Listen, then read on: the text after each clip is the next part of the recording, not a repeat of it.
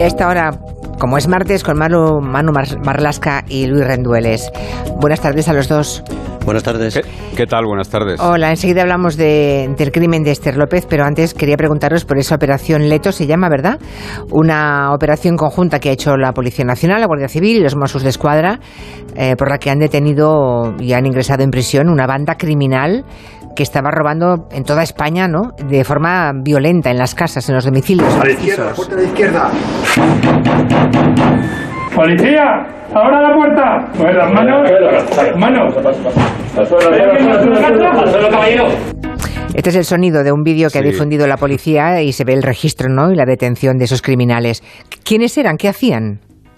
A ver, lo importante de esta operación, más allá de, la espectacularidad y de todos los robos esclarecidos, es que, se y esto, eh, aunque la gente no lo crea, es lo excepcional, es que se ha conseguido que siete de los ocho miembros acaben en prisión. ¿Eh? Eso, es lo, eso es lo más importante de esta operación, porque los jueces suelen ser bastante remisos a mandar a gente que, que roba por este procedimiento, por robo con fuerza al fin y al cabo, a prisión. ¿no? Pues se trata de una gente que lo más eh, destacable de ellos es la, la, absoluta profesionalidad que tenían. ¿no? Centraban sus campos de actuación especialmente en Cataluña, pero lo cierto es que salieron, por eso estaban los Mossos de Escuadra detrás de ellos, pero también salieron de allí, salieron eh, hacia Madrid, salieron hacia otras comunidades autónomas para para, poder robar. ¿no? Actuaban siempre en horas del día, de 9 a 14 horas, y en lugar, al lugar de las acciones, digamos, se desplazaban equipos con un mínimo de tres personas y al menos dos vehículos. ¿no? Cuando se acercaban a la población en la que habían seleccionado el objetivo, el domicilio, empezaron una serie de maniobras de contravigilancia consistentes bueno, pues en realizar, en ver concretamente, en, ver si había eh, vigilancia por ahí, en ver si había policía, para asegurarse, lógicamente, el éxito del robo. ¿no? O sea que, pero tenían, pero tenían cogido ya el domicilio, sabían dónde iban. Eso es, ellos bicheaban uh, antes, que es como se llama, bicheaban antes y buscaban el domicilio, ¿no? Eh, bueno, pues así han, robado en Tarragona, en Barcelona, en Lleida, eh, en Toledo, en Madrid, en Segovia, sobre todo en Cataluña, como veis, y en el centro, en Madrid y en Castilla-León, ¿no? Y como digo, lo excepcional de todo esto es que siete de ellos han acabado en prisión, ¿no? Entonces, bueno, eh, es una operación que más allá de la importancia que tenga por la profesionalidad de los, de, los objetivos y sobre todo porque son ese tipo de delitos que causan mucha inseguridad, que llegues y que tu casa esté reventada de esa manera causa mucha inseguridad, pero el lograr haber acabado con ellos en prisión por unos robos con fuerza es bastante excepcional. ¿eh? Pues enhorabuena a la Policía Nacional, a la Guardia Civil y a los Mossos de Todo el mundo ha participado aquí, como ves, sí, sí. Sí, sí, todo el mundo. Civil, sí, sí, claro. Bueno, vamos a hablar ahora de, este, de esta historia que nos ha tenido corazón encogido durante muchos días. Me refiero al crimen de Esther López en, Traspinedo. Recordemos la voz de su padre. La Guardia Civil y la policía y la justicia lo llevan todo muy en secreto. Ayer estuvo el delegado del gobierno aquí en mi casa para decirnos que van a poner todo lo que esté en sus alcances y que no van a parar hasta encontrarla. No van a parar hasta encontrarla, decía ese pobre padre de Esther López. Y sí, apareció el cadáver de su hija, apareció el sábado en la cuneta de una carretera al lado de la Nacional 122 y atrás quedaron, pues eso, 25 días de búsqueda constante después de que la familia alertara ¿no? de que la joven no había vuelto a casa. ¿no? La joven de Traspinedo eh, no volvió a casa el día 12 de enero. Hay muchas incógnitas sobre lo que pudo ocurrir aquel día 12, cuando desaparece Esther López. Empezamos por ahí, ¿no? Empezamos, si te parece, por lo que sabemos, seguro, porque se están diciendo muchas cosas y las contrarias y es, es complicado, ¿no? Con este, seriedad, seamos, nosotros somos serios y decimos, bueno, decís en este caso, por vuestras excelentes fuentes que hemos comprobado mil veces, lo que se sabe hasta este momento. Lo que no digáis es que no se sabe y por tanto que es un, o es un bulo o es un rumor. La autopsia, por ejemplo, está sin terminar. Hay cuatro y que hay veces que la fuente no da ni agua, ¿eh? por cierto. Claro, Hay cuatro razones. Es difícil que sepamos el resultado de la autopsia porque la autopsia está sin terminar. Son cuatro médicos forenses los que la están haciendo y entre ellos hay, al parecer, diferentes opiniones. Entonces, centrémonos en la última noche que Esther estuvo viva, que todo indica que murió esa misma noche, la madrugada del 12 al 13 de enero. Ella acude a ver un partido de fútbol del Barça Real Madrid de Supercopa, es un día entre semanas, un miércoles. El partido acaba en prórroga y después de estar con varios amigos, Esther acude a un bar que se llama Castillo y allí está con dos amigos más. Óscar, muy amigo de su hermana Inés, y eh, Carlos, al que llaman Carolo. ¿Y quiénes son en concreto? Supongo que mm, ya sabremos quiénes son esos amigos con los que Esther no pasa las son las últimas personas, las dos últimas personas que la vieron con vida. Oscar es eh, una persona que trabaja en una agencia de viajes que mantiene además unos lazos de amistad bastante estrechos con la familia de Esther, porque, corrígeme Luis si me equivoco, es amigo de Inés, sí, es muy una hermana que de Esther, que está ahora embarazada, por cierto. Son muy amigos, muy amigos de la familia. Y Carolo es alguien, bueno, pues con una vida un poquito más desestructurada, por decirlo de alguna manera, está separado, tiene dos hijos, ha estado alguna vez al otro lado de la ley, es decir, ha cometido, eh, tiene algún antecedente, algún pequeño antecedente por algún pequeño delito, pero los dos son madridistas y los dos disfrutan ese día, esa noche de la victoria del Real Madrid ante el Barça en la Supercopa y son, como dices tú, efectivamente las dos últimas personas que la ven. Y por eso casi es de primero de investigación criminal, el foco de la sospecha empieza sobre ellos los primeros. Claro pero hay algo ahí que no mm, que no, mm, resulta muy bien, que no cuadra, ¿no? Yo he leído que los dos amigos de Esther, ambos, Oscar y Carolo, mintieron en las primeras declaraciones. ¿Por qué? O por lo menos no dijeron. O no dijeron toda la verdad. Sí, a las dos y media, eh, en torno a las dos y media de la mañana, y eso está demostrado por testigos y por el pago de la tarjeta, Oscar paga las consumiciones que han tomado en el bar con su tarjeta de crédito. Y además pide eh, algo de dinero también fiado para jugar a la máquina tragaperras. En torno a esa hora, dos y media, salen los tres, se van en el coche de Oscar, Oscar, Esther y Carlos, Carolo. Y ellos lo que cuentan los dos al principio es que se van directamente a la zona del restaurante La Maña, que está en las afueras, muy cerca de la carretera, lo que llaman la zona cero, donde ha aparecido el cuerpo de, muy cerca de ahí ha aparecido el cuerpo de Esther, y que ahí eh, dejan a Carlos, a Carolo, porque él vive, efectivamente, tiene relación con la gente del restaurante, pero ya no trabaja allí, ha habido algún problema, algún, algún asunto disciplinario, y él sigue viviendo en una cabaña de madera allí. Y después de dejar a Carolo, Oscar se va con Esther en el coche. El problema es que la Guardia Civil descubre que eso no es así y que antes de hacer ese viaje se van en dirección casi contraria a una zona que se llama Bodegas, la Cuesta de las Bodegas, que, está, muy cerca de casa de Esther, y allí en esa especie de descampado, de, una especie de pinar con un descampado donde suelen ir parejas, donde suele ir gente a buscar intimidad, están los tres, o al menos los tres teléfonos, y parece que también Esther, durante unos 30-35 minutos. O sea, los teléfonos están allí los tres en ese mm. momento, vale. Mm. Sí, y, ya, ya.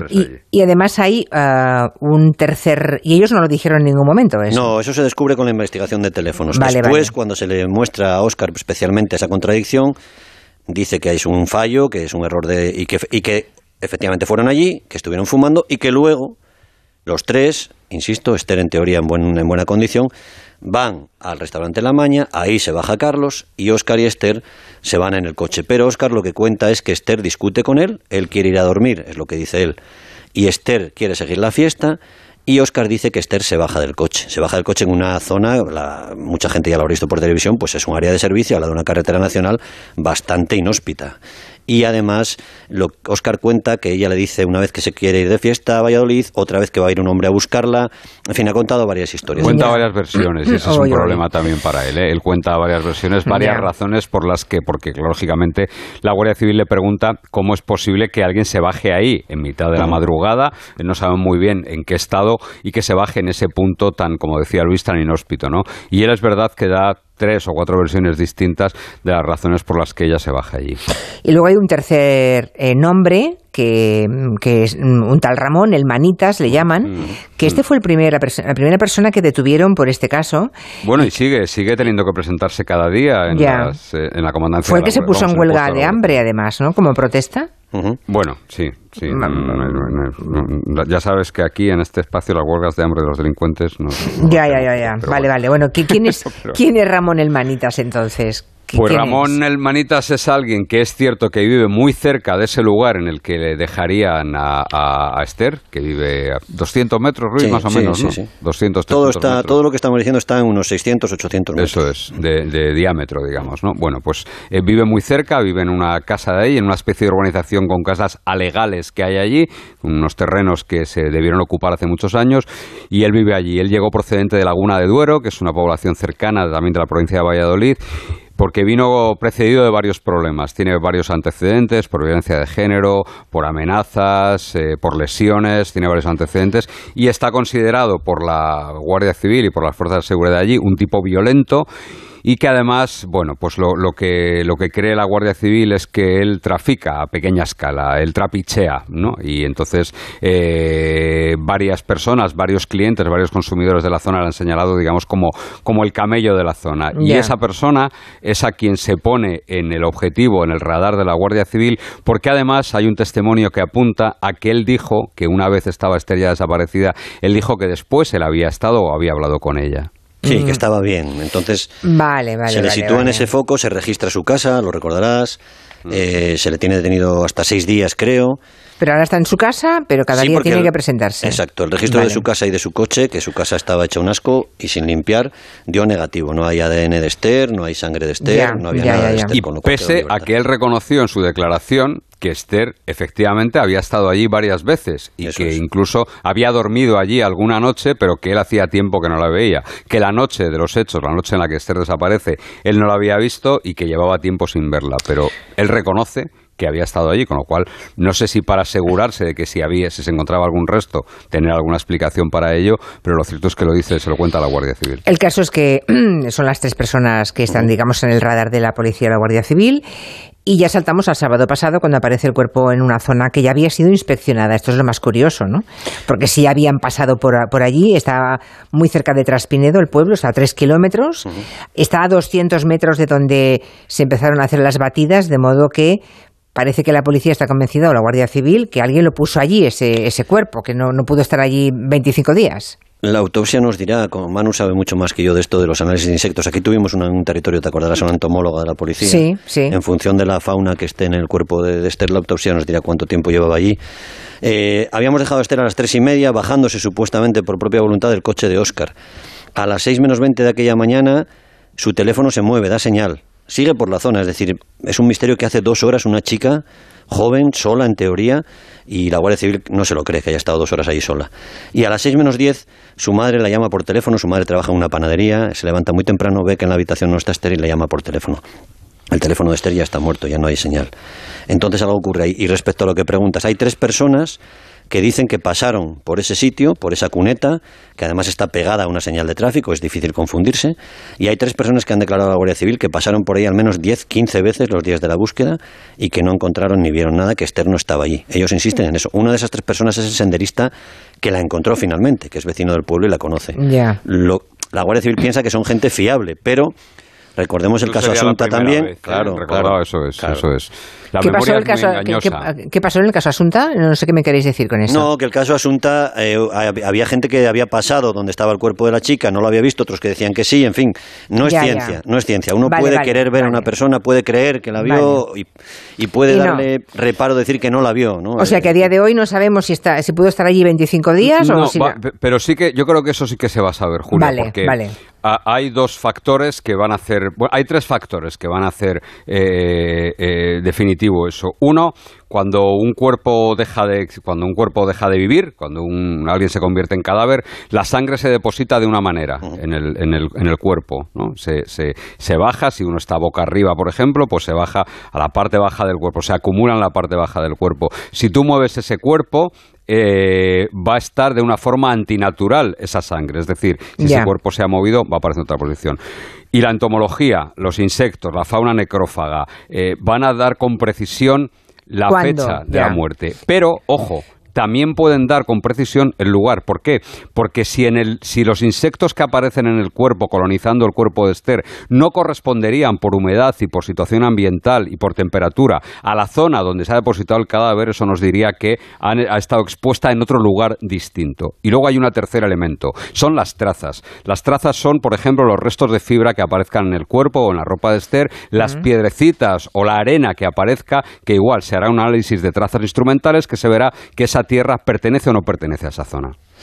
Y mm, está claro que si llevaron allí el cuerpo, las, la persona o las personas que lo hicieron corrieron un, gran riesgo, porque debe haber cámaras de seguridad y, es muy difícil eh, llevar un cuerpo, dejarlo allí y no dejar ningún resto de nada que pueda conducir a la, policía a, a, esas personas. La Guardia Civil ha pedido las cámaras de seguridad, pero hay un problema con las grabaciones de que hay en la rotonda y en el restaurante La Maña que es que lo que se ve en esas cámaras son bolas de luz, como en Ah. el caso de Diana Kerr, es decir, se ve una bola, no se distinguen muy bien los coches, vamos a ver si son capaces de... Otro, si alguien hubiera trasladado el cuerpo allí y Esther aparece, la persona que encuentra a Esther la encuentra vestida totalmente, con la misma ropa, con su mochila, con su teléfono móvil, con su documentación, con sus tarjetas. Si alguien ha trasladado el cuerpo allí, los investigadores creen que es por darle alivio a la familia. Es decir, eso avalaría la idea de que la persona que tuvo que ver con la muerte accidental o no de Esther eh, la conocería mucho, ¿no? Porque Ya, ya. ese riesgo que tú dices y dejarla con Claro, esa, es digamos, delicadeza ahí eh, sería alguien conocido. No, no, no, no pensaríamos en una, un agresor, digamos, eh, itinerante. ¿no? La autopsia no ha acabado. Eh, algo ha trascendido, como mínimo algunos medios han publicado que, mm, que aparentemente no había violencia sobre su cuerpo, pero que sí internamente. Ver, ¿Sabéis es- algo? es- Ah, eh, ¿Sabéis sí, algo de eso o no?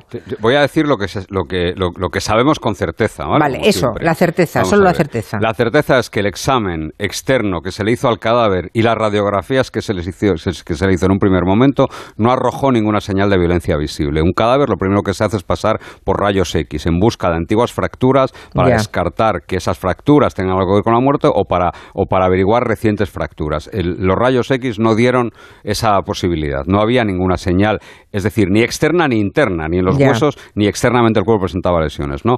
Otra cosa es que después de pasar por una tomografía, es decir, por un TAC, Ahí se vio algún traumatismo, pero no traumatismos definitivos. No tenía el cráneo reventado, para, para entendernos. No tenía el cráneo roto, fracturado. Había traumatismos que pueden ser compatibles con una caída o que pueden ser compatibles con algún pequeño golpe. Traumatismos que en ningún caso parecen mortales. Y eso es lo único que sabemos. Es lo único que se O sabe. lo, o lo único que sé yo. No, sé No, si no, no, totalmente, lo único que se sabe. Bueno, pues si, si les cuentan otras porque cosas, hay no una se cosa sabe. muy no Vale. hay una cosa muy importante ahora mismo según estábamos haciendo el programa me acaban de comunicar que mañana los forenses le van a entregar a la juez el informe preliminar de la autopsia eso quiere decir que no existe hasta ahora No existe ni el preliminar. Eso Ni el definitivo preliminar. definitivo tardará No, no, meses, no, yo no. creo. Bueno, Lo último que están mirando, jefa, es eh, reconstrucción de accidentes. Es decir, han ido gente de tráfico de la Guardia Civil por el si... Se llama Eso es, por si, o bien hubiera podido tener un accidente, un atropello nocturno que parece difícil por lo que te decía Manu de la ausencia de heridas visibles, o bien hubiera sido lanzada o dejada desde un coche o bueno, Ya. hubiese intervenido un coche en esa historia, ¿no? Eso es lo último que están haciendo ahora mismo.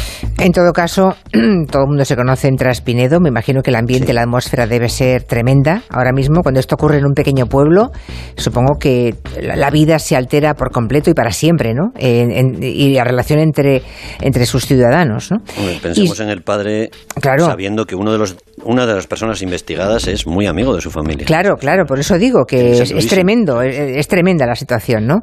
Y en un sitio en el que sales te vas a encontrar con toda esa gente, además, a menudo. Supongo que sabremos poco de la autopsia, porque igual a la policía o a la Guardia Civil le interesa que sepamos poco, porque hay cosas, con, hay información ahí que les puede venir bien para dar con, con Exacto. quien sea el autor del crimen, si tal cosa ocurrió, ¿no? Exacto. ¿Qué pasó, ¿Qué pasó en el final de aquella fiesta y cómo terminó aquella fiesta? Exacto. Que lo único que sabemos es que terminó con, con, con Esther muerta, ¿no? Habrá detenciones, imaginamos, en las próximas horas. No, no creo que en las próximas horas, jefa, no creo. En las próximas horas no. No creo. Vale. Pues será en los próximos días o en las próximas semanas. Vale, hasta ahí. Contamos lo que sabemos, hasta ahí. Nada más, ni una especulación más. Manu Marlasque, Luis Rendueles, gracias. Hasta la semana que Gracias. viene. Buenas tardes. Adiós. Llegando a las 5 de la tarde, las 4 en Canarias, es tiempo de noticias.